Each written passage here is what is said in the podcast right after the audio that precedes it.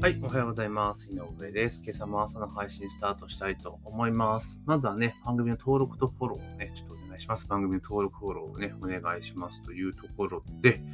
今日はですね、Uber 配達報酬、配達員報酬を引き下げ約3割労働環境に悪化に懸念という記事が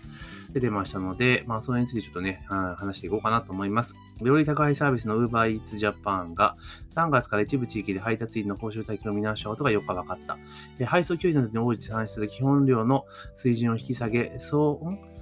報酬総額が平均で約3割下落したとみられる。新型コロナウイルスの流行に伴う雇い止めや、えーの影響で配達員の相手が増える中、労働環境の中が懸念されるというところですね。3割結構でかいですね。3割カットっていうのは、まあ、まあでも実際のところ、その、なんて言うんだろう、今、だから配達員の方が多分増えすぎちゃっている感があるので、まあそうなってしまうのかなっていうところはあるんですけれども、まあ実際どうなのかなというところですね。これで Yahoo ニュースのやつなんですけど、まあ結構コメントついてるじゃないですか。だからもう結構コメントとかではもうなんだ、ウーバーはお前らはひでえな、みたいな感じの、え書きぶりがすごく多くて、まあ確かに、この報酬を下げると、あの、まあね、今と同じような水準を、まあ稼ごうと思ったら数こなさなきゃいけないってなるじゃないですか。で、当然数こなさなきゃいけないってなったら無理がかかるわけですよね。でそしたらいろいろまあマイナスな要因っていうのが出てくるわけですよ。っていうことを考えたときに、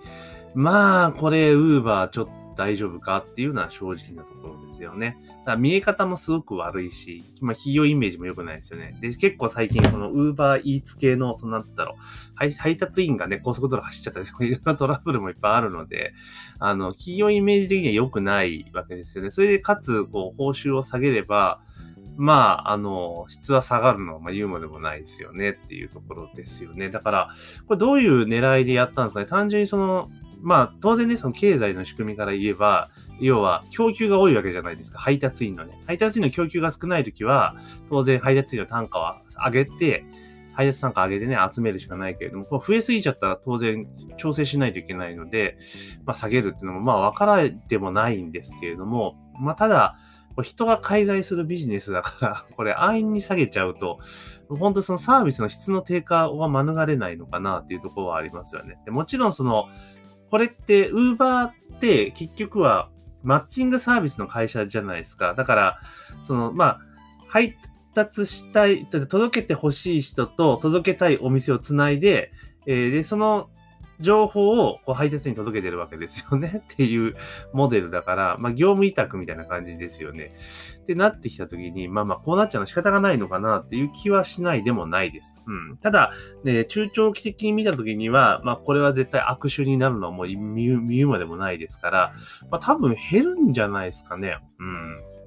配達員が減っちゃうんじゃないかなっていうふうに思います。まあ、で、私の住んでる地域はね、私のところはまだまだちょっと対象外なので、あんまり Uber Eats とかね、使わないところでもあるんですけれども、だけど多分これ、うん、どうなんでしょうかね。今後需要ということで考えていけば、まあ結構増えてくるとは、ね、人は増えてくるかと思うんですけどね。で、コンビニとかでもどんどん Uber Eats とか使えば、Uber Eats っていうか、まあ Uber Eats って言い方でよりも、なんか、もうあれですね、いろんなもの全般運びますよっていうようなビジネスモデルでやってたらいいような気はしますよね。で、あとはもうこうなってくると、例えば Uber をこうやって下げてきたらってことは、多分他にもだってこういう、やっぱ配達っていっぱい出てきてるじゃないですか、Uber と同じような。そういうところって結構配達員の単価を上げれば、人一気に集められるよね。まあそこに人がガーッと動くっていうところになっちゃうと思うんですけど。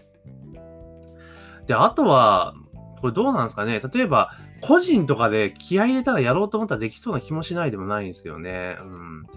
だから、そのなんて言うんだろう、その、ウーバーイーツって全体のこうプラットフォームとかでやると結構大変ですけど、例えば、一定地域だけの、えー専用のこう配達っていうのを、なんかやろうと思ったらできそうな気はするんですけれどもね、どうなんでしょうか。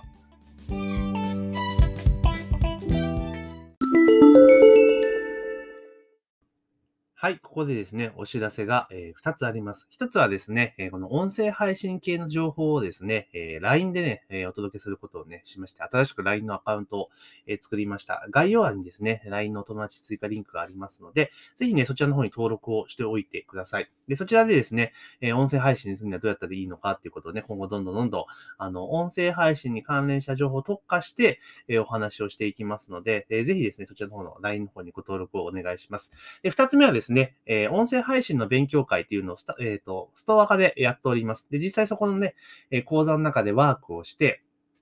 実際にご自身の番組を、えー、講座の中で、えー、作ってしまうというね、えー、番組ですね。その中で実際配信もしていただきますので、まあ、実施型の講座になります。ですから、音声配信に興味がある方はですね、えー、ぜひね、そのスターカの、えー、私の、えー、ミンメディア講座ですね、ラジオ配信勉強会というのをやってますので、まあ、そちらの方でご参加いただけたらなというふうに思っております。えー、そちらの方のね、え、説明、えー、詳細も概要欄に貼っておきますので、ぜひそちらのリンクからジャンプしてですね、えー、チェックしていただけたらというふうに思っております。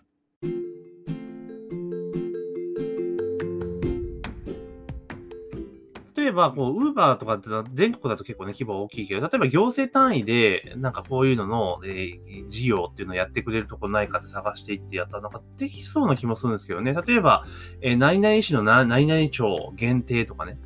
もちろん需要があるかとか別ですけど、そういうふうにやっていくとかっていうのも、まあ一つの考え方としてありなんじゃないかなっていう気はするんですけれどもね。うん、配達っていうところ。で、あとは、その、単純にこの配達の、これも業務委託ですから、そのウーバーだけじゃなくて、その他のものも配達するっていうことを、え例えばやってったらいいのかなと。だから結局はその、なんていうのかな、配達員の質っていうのも当然上げていかなければいけないと思うんですよね。だって Uber とかって結構届いたからどえらいことになってたぞっていうのは結構あったりするわけじゃないですか。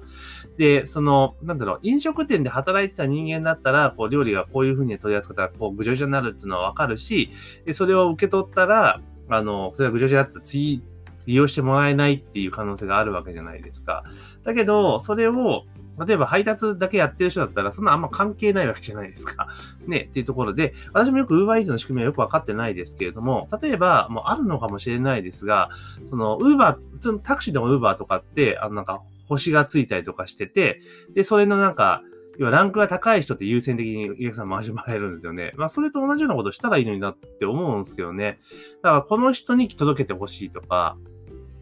そうすればサービス品質も上がるでしょうし、逆に指名があった場合っていうのは、その人にプラスアルファチャージされるとかね。うん、そしたら、あれじゃないですか、配達の質も担保できるから、意外にこう、もっといい風に転んでいくのかな。だから、なんかもう何も考えてただ単に届けるだけだぞっていう人は、当然低単価でなっちゃうよと。ただ、えー、クオリティ高く届けていって、お客さんに満足度、配達先、だから、受けて、だからなんとかな、料理を出す方も、受け取る方も、両方とも満足したらポイントが入っていって、で、その評価が高い人に関しては、あの、なんていうのかな、えー、例えば配達参加プラス何本になるとかっていうのを、まあ、やってたらいいのかなと思いますね。で、そのランクは、例えば半年間とかの、あの、そのレビューとかね、そういうのの、まあ、積み上げとかで、評価を、再評価をしなしていて、まあ、ちゃんとやっておけば維持ができるとかっていう風にしてった方が、配達の質も上がるし、クオリティも上がるし、お客さんの満足度も上がるんじゃないかなと思うんですよね。例えば、ウーバーイーツ頼んで、ぐちゃぐちゃの料理来たら絶対次ウーバーイーツ使わねえってなるじゃないですか。うん、なっちゃいますよね。だから、まあ、もちろん今までは、その、ある程度一定の地域だけしかなかったものが、どんどんどんどん広がっていけば、当然利用者が増えれば、え配達員も増えると。で、配達員も増えれば、クオリティ絶対下がるのも見えているので、そういった仕組みもあるのかもしれないですけれども、まあ、使って作っていって、まあ、配達員の質を本当どんどんどんどん上げていくっていうことをしていかないと、まあ、ウーバーイーツの悪いイメージとかでもどんどん広がっていっちゃうんじゃないかなっていう気はします。で、あとは、本当その他の競合ですよね、出前館とかいろいろ今あるところとかは、もうそういう、なんか、ウーバーイーツと争ってる時に、あの、配達のクオリティを、そういった評価の仕組みちゃんと作った上で、あの、配達員を確保するのは絶好のチャンスなのかなと思いますし、あとは、例えば、ヤマトとか、まあそういう宅急便あるじゃないですか。で、そこの部分で行った時に、あの、拠点から各家まで届けるやつをこの Uber とかでこうね、代行するとかっていうのでもいいのかなっていう気はしますけれどもね。まあいろいろだから、えー、単純に食べるものだけではなくて、届くものを届けるっていうところまで広げていけば、だいぶ変わってくるのかなと。ただ、ね、取り扱うものに対して、やっぱ取り扱いをしっかりしていかなければいけないから、そこら辺の質を担保するっていうことも当然になってくるし、で質を担保するってことになった時は、やっぱ評価制度っていうのは絶対に必要になってくると。で、そのレビューの数が多くて、星の数が多い人が、やっぱりいい賃金をもらえるっていうふうにしていけば、あの別にいいんじゃないかな。だからこうやって一律、わかんないですよ。この一律下げるってやつにそういう裏にね、そういう仕組みがあるのかもしれないですけれども、まあそんな形にしてったらいいんじゃないかなという気はしますけどね。で、あとはその、